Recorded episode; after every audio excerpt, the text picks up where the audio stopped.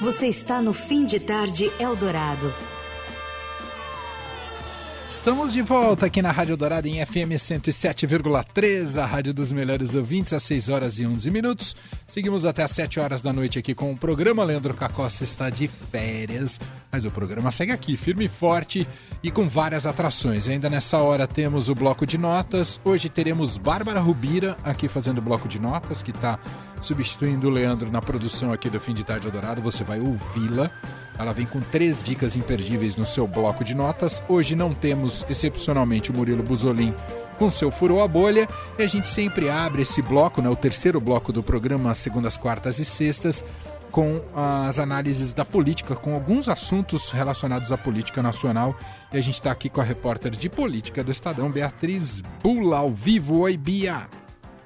Oi, Emanuel, tudo bem? Tudo bem. Bom, vamos nessa, começando mais uma semana, né, Bia?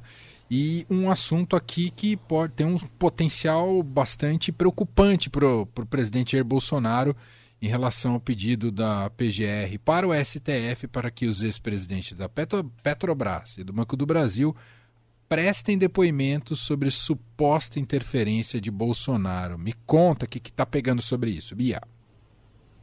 É, Manuel, o site Metrópolis fez uma, uma revelação, divulgou uma matéria na semana passada, falando que o Castelo Branco, o ex-presidente da Petrobras, é, trocou mensagens é, de texto que dizem que o é, celular dele, que ele usava quando estava no comando da Petrobras, tinha é, informações que poderiam é, incriminar o Bolsonaro é, e que esse telefone celular corporativo tinha ficado com a empresa depois que ele saiu do comando da Petrobras. A gente até já se perdeu qual é o número de presidente da Petrobras aí que o Castelo Branco é no mandato do Bolsonaro, né? Porque é, a empresa está sempre no foco aí é, de controvérsias políticas e o presidente também vem usando de, de certa maneira essas trocas no cargo é, para justificar o fato de que ele está tentando conter preço, é, aumento nos preços dos combustíveis.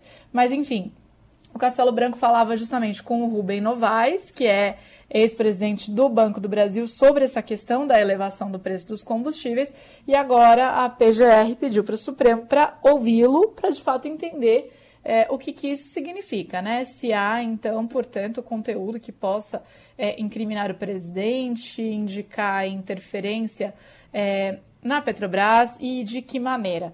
Vamos ver o que, que isso se desenrola, né? Do, do, que, do que, que se desenrola a partir daí mas certamente é mais uma daquelas notícias aí é, que caiu mal ali no Planalto, porque é, apesar de haver na PGR um aliado muito forte do presidente Bolsonaro, que é o atual procurador-geral é, da República, o Augusto Aras, é, é, o que a gente com, comenta, né? Quando a investigação começa, você não sabe direito onde ela vai parar. Então, ter é, isso aí sendo investigado sob o holofote da justiça e, de certa maneira, fiscalizado pelo Supremo Tribunal Federal, que é, é, a esfera do judiciário que dialoga aí com a, com a PGR, que recebe os pedidos, autoriza, não autoriza os pedidos da PGR, é, provavelmente aí vamos ter mais notícias com relação a esse assunto nos próximos dias. Isso deve ficar com a ministra Rosa Weber, que é quem está no plantão do Judiciário, afinal de contas, o Supremo está em recesso. Só a gente aqui trabalhando, hein, Manuel? É e o Congresso também, né, que trabalhou semana passada, aprovou aí a PEC Kamikaze. Verdade, inclusive uh, o Congresso ainda está trabalhando, não entrou em recesso. Tem uma semana que também é importante, que tanto pode decidir a PEC Kamikaze ali na Câmara, o Arthur Lira tentando botar tudo no mesmo blocão, já outros temas juntos. E tem também reunião de líderes amanhã no Senado Federal, importante para saber se a CPI do MEC terá ou não viabilidade. Sobre o Castelo é Branco, depois dele, Bia, veio o Joaquim Silvio Luna, o José Mauro Ferreira Coelho e agora a gente está no Caio Paes de Andrade, que tem esse nome que não é muito sugestivo. Quando alguém chama Caio no governo Bolsonaro, assumir a presidência da Petrobras. Fora isso, foi a turma que presidiu a estatal. Uh, outro assunto importante que você vem relatar para a gente aqui, agora sobre corrida eleitoral, estratégias do ex-presidente Lula e do PT em relação a como ele lida com o chamado mercado, né, com os empresários. porque é uma nesse caso, Bia, e quero te ouvir melhor, é, o Lula tem feito uma coisa meio uma no cravo, tá na canela, né? Para uma turma, ele diz que esse ele pinta esse mercado de vilão, mas se encontra com eles para dizer que ele é, é, não é tão mal como é, é visto, né, Bia? É isso, Emanuel. Ele tem um discurso que é um discurso para a base eleitoral dele. Então, quando ele está no, nos comícios, né, é, ele faz críticas ao empresariado, à acumulação, é, acumulação de, de capital, é, critica banqueiros. É, mas aí, é, nas reuniões que ele tem mantido e tem intensificado essa agenda, durante o mês de junho e vai continuar nesse ritmo durante o mês de julho, na campanha com essa toada, ele está cada vez mais tentando fazer essa aproximação do, do PIB, né? Ou seja, é, de quem está aí no comando das principais empresas, das federações que representam os setores que são pilares é, da economia. Então, é, ele está tentando se aproximar, romper um mal-estar com o empresariado que foi é, justamente é, intensificado durante. Havia uma desconfiança do empresariado com ele já, né? É, quando ele foi eleito em 2002. Ele criou ali aquele personagem da campanha política, digamos, do Lulinha Paz e Amor, fez uma união com o vice-presidente é, que era José de Alencar, que era justamente para que ele servisse como um fiador aí dessa ideia de que ele é, seria um presidente pragmático do ponto de vista econômico, não seria radical, etc.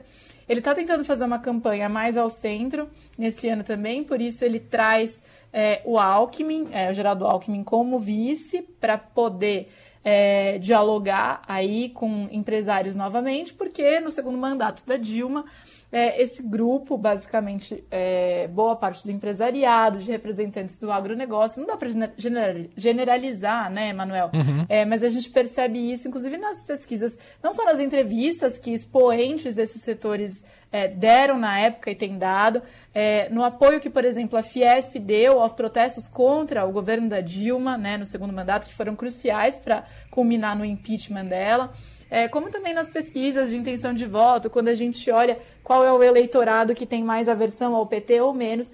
Então, o fato é que há setores importantes do empresariado, da indústria, do agronegócio, é, que é, foram muito críticos ao segundo mandato da Dilma, é, que acreditam a ex-presidente o fato de o país ter entrado em recessão, etc.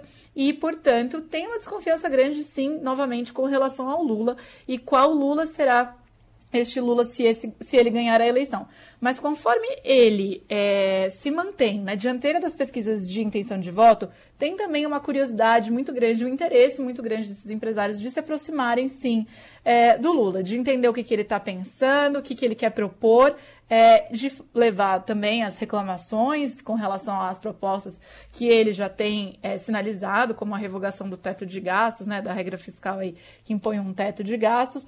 É, e o que a gente vai assistir agora nesse mês é mais reuniões desse tipo. Então amanhã ele tem um jantar na Fiesp, é, que é considerado aí um dos mais emblemáticos pela campanha dele porque vem carregada de simbolismos, tanto porque a Fiesp foi crucial, como eu disse agora há pouco, né, para o processo de impeachment da Dilma, ou seja, como se existiu como se fosse um rompimento é, aí do, da indústria de São Paulo, né, da, da federação que representa os industriais de São Paulo, com o PT lá atrás, como porque quem está no comando da Fiesp, na presidência da Fiesp agora, é justamente o filho do José de Alencar é, que é o Josué Gomes e Silva. Então, é, o Lula vai lá, ele, ele pediu essa reunião, que é apresentar o plano de diretrizes dele, deve levar o Alckmin, é, o Josué deve convidar outros é, dirigentes ali da Fiesp, portanto, também nomes relevantes da indústria do Estado. Semana que vem, Lula tenta se reunir com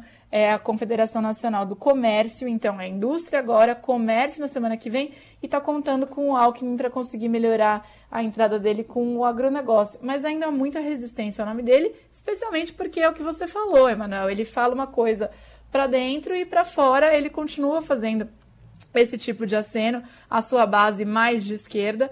Então, é, ele tenta justificar um pouco isso, né? Quando é, se encontra com esses empresários, ele fala que ele foi um, um político pragmático é, desse ponto de vista econômico quando ele estava no governo e fez gestões aí é, com responsabilidade, que ele não rasga contratos, né? Ele tem falado isso também quando questionado com relação à situação privatização da Eletrobras, mas no palanque é um pouco diferente e, portanto, tá difícil é, de ele é, conseguir uma manifestação pública é, a favor dele entre é, esses medalhões do PIB, é, que é algo que a campanha, de certa forma, espera que aconteça daqui até outubro, porque ele está tentando fazer essa campanha falando que ele está conseguindo unir diversas forças políticas, mas ele também quer falar que ele consegue unir diversas forças sociais, e para isso os atores econômicos vão ser cruciais.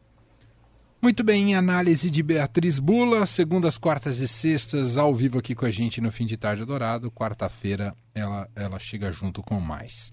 Obrigado, viu, Bi? Até lá! Até quarta, obrigada. Fim de Tarde Eldorado, uma revista sonora para fechar o seu dia.